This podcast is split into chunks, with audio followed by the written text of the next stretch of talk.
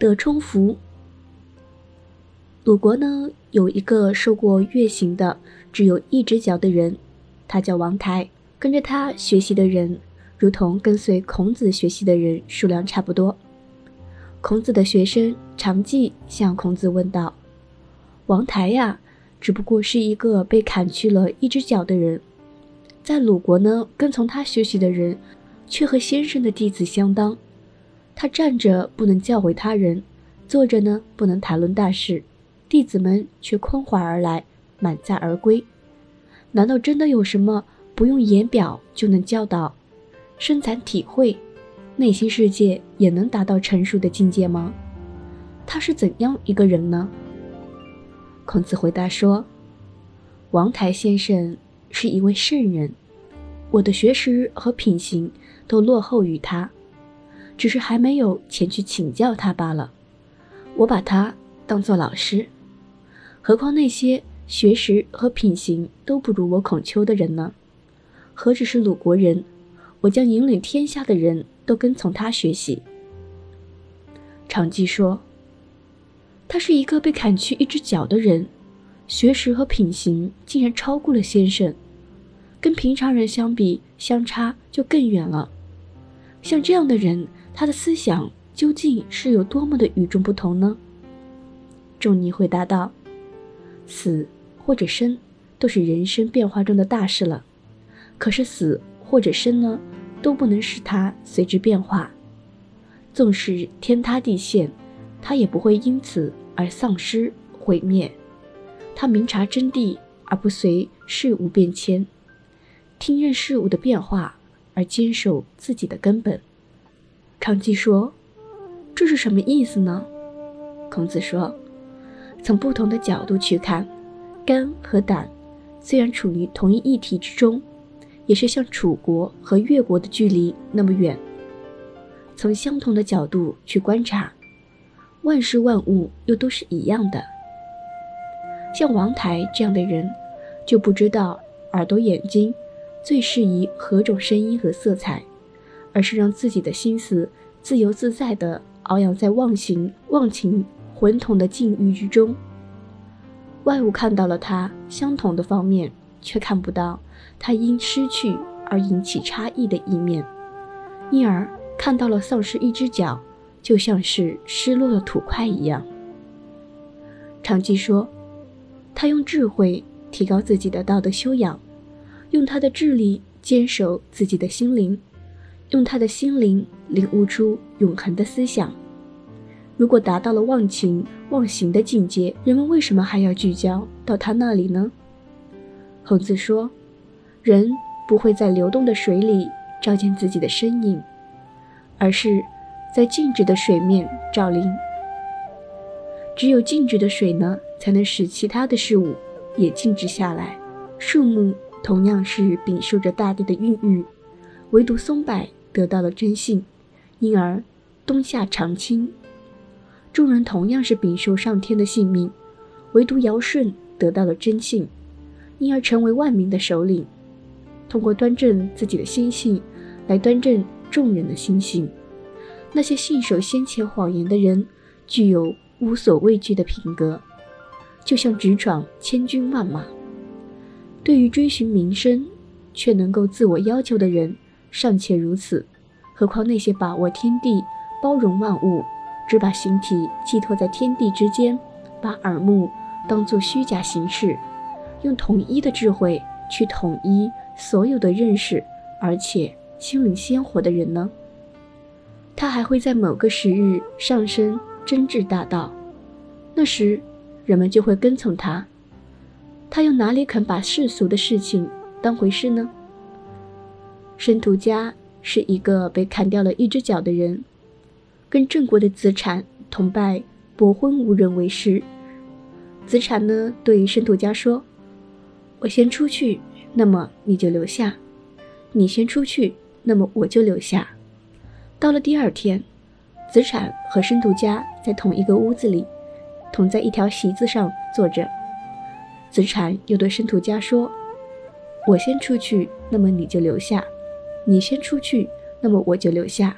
现在。”我将出去，你可以留下吗？亦或是不留下呢？你见了我这执掌政务的大官，却不知道回避，你把自己看得跟我执政的大臣一样吗？申屠家说：“伯昏无人先生的门下，哪有执政大臣拜师从学的呢？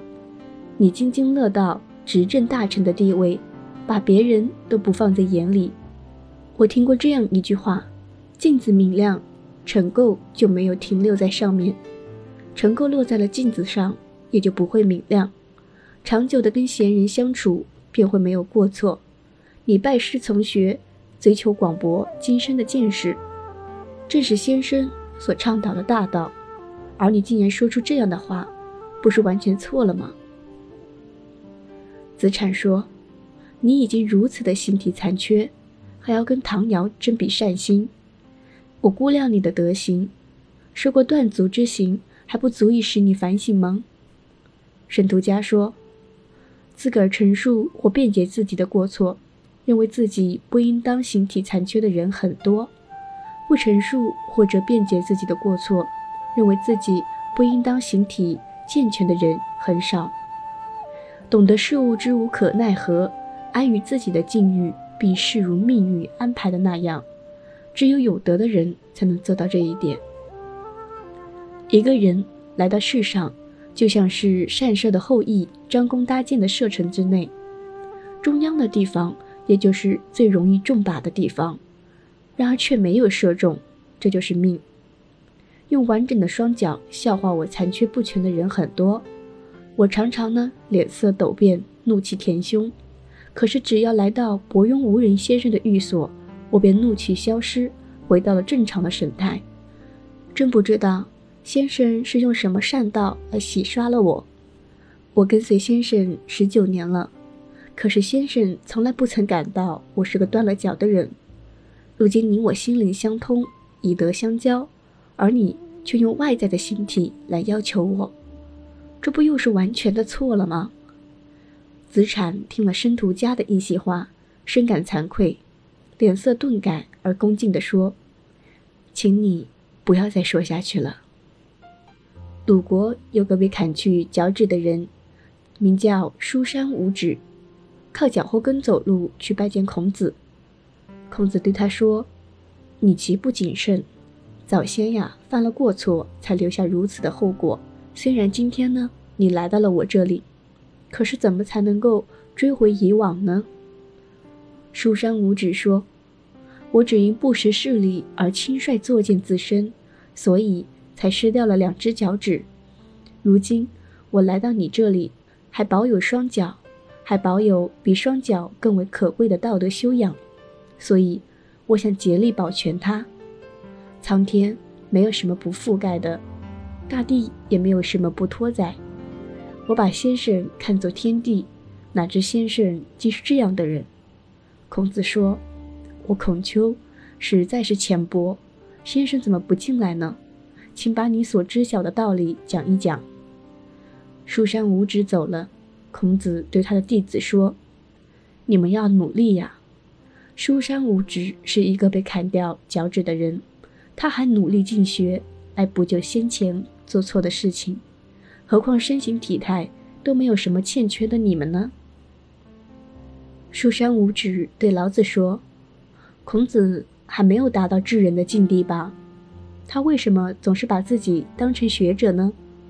他还在祈求其以虚妄的名声能传扬于外。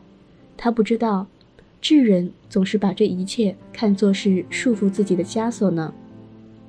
老子说：“你怎么不径直让他把生和死看成一样呢？把可以与不可以看作是其一的，从而解脱了他的枷锁。”这样恐怕就可以了吧？书山无指说：“这是上天加给他的处罚，哪里可以脱逃呢？”鲁哀公向孔子问道：“魏国有个相貌十分丑陋的人，名叫哀台他，和他相处过的男人，都思慕他，不舍得他离去。女人见他呢，便向父母提出请求，说：与其做别人的妻子。”不如做哀台他先生的妾，这样的人呢，已经十多个了，而且还在增多。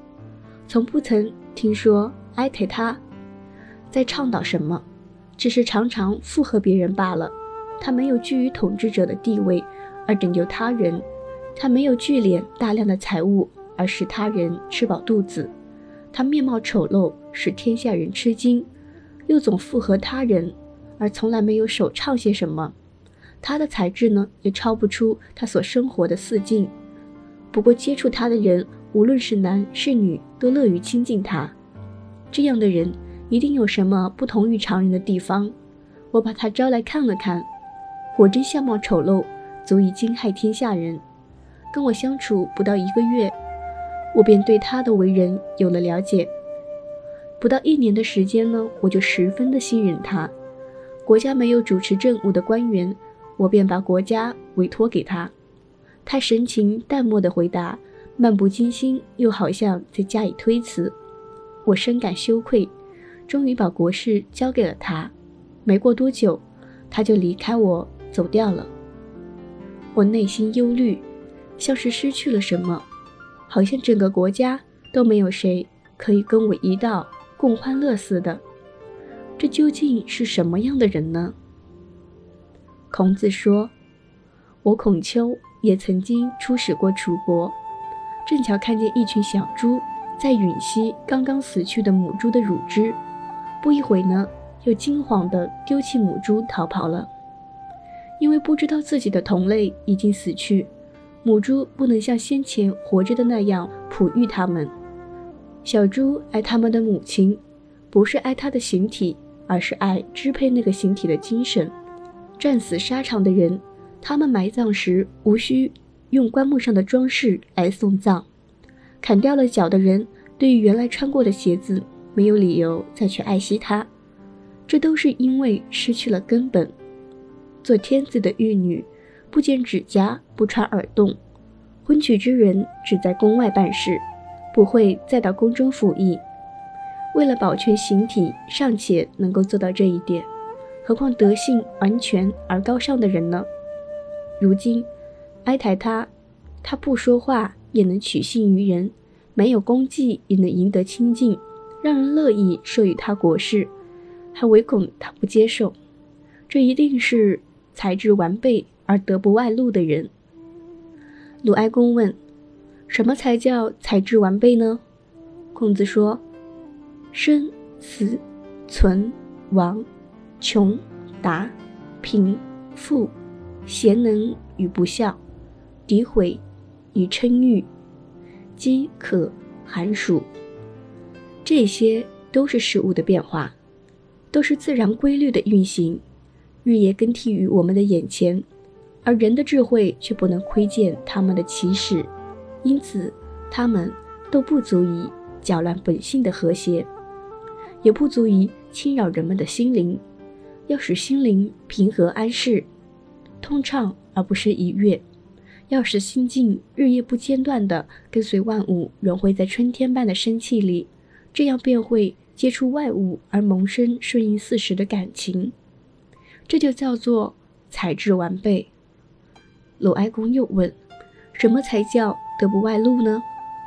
孔子说：“均平，均平是水流停止时的最佳状态，它可以作为取而效法的准绳。内心里充满蕴含，而外表毫无所动。所谓德，就是事情得以成功，物得以顺和的最高修养。德不外露，外物自然也就离不开它了。”有一天。鲁哀公把孔子这番话告诉闵子，说：“起初我认为，坐朝当政，统治天下，掌握国家的纲纪，而忧心人民的死活，便自以为是最通达的了。如今我听到了智人的名言，真忧虑没有实在的政绩，轻率作践自身而使国家危亡。我跟孔子不是君臣的关系，而是以德相交的朋友呢。”一个跛脚、勾背、缺嘴的人，游说卫灵公。卫灵公十分喜欢他。再看看那些形体完整的人，他们的脖颈实在是太细太细了。一位脖颈上长了大瘤子的人，有说齐桓公，齐桓公十分的喜欢他。再看看那些形体完整的人，他们的脖颈实在是太细太细了，所以，在德行方面有超出常人的地方，而形体方面的缺陷就会有所遗忘。人们不会忘记所应当忘记的东西，而忘记了所不应当忘记的东西，这就叫做真正的遗忘。因而圣人总是能自由的出游，把智慧呢看作是祸根。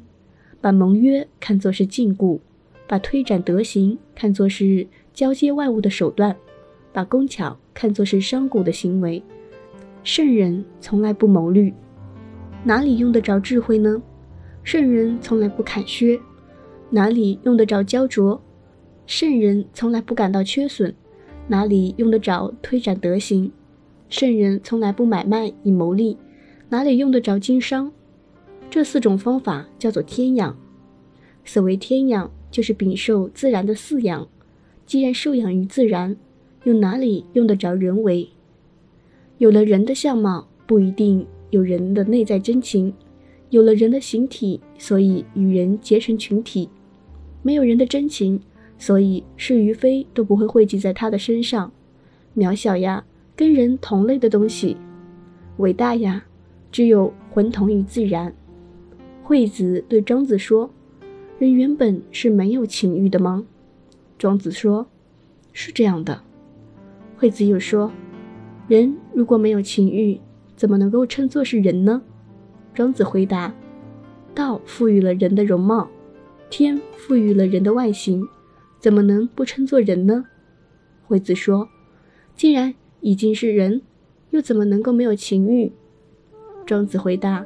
这并不是我所说的情欲呀，我所说的无情，是说人不因为好恶而导致伤害自身的本性，常常顺应自然而不随意增添些什么。惠子说：“不增加什么，靠什么来保有自身的身体呢？”庄子回答说：“道赋予了人容貌，天赋予人了形体，可不要因为外在的好恶而导致伤害了自己的本性。”如今你外露你的心神，耗费你的精力，靠着树干吟咏，凭借着极岸闭目修媚，自然授予了你的形体，你却以尖白的诡辩而自鸣得意。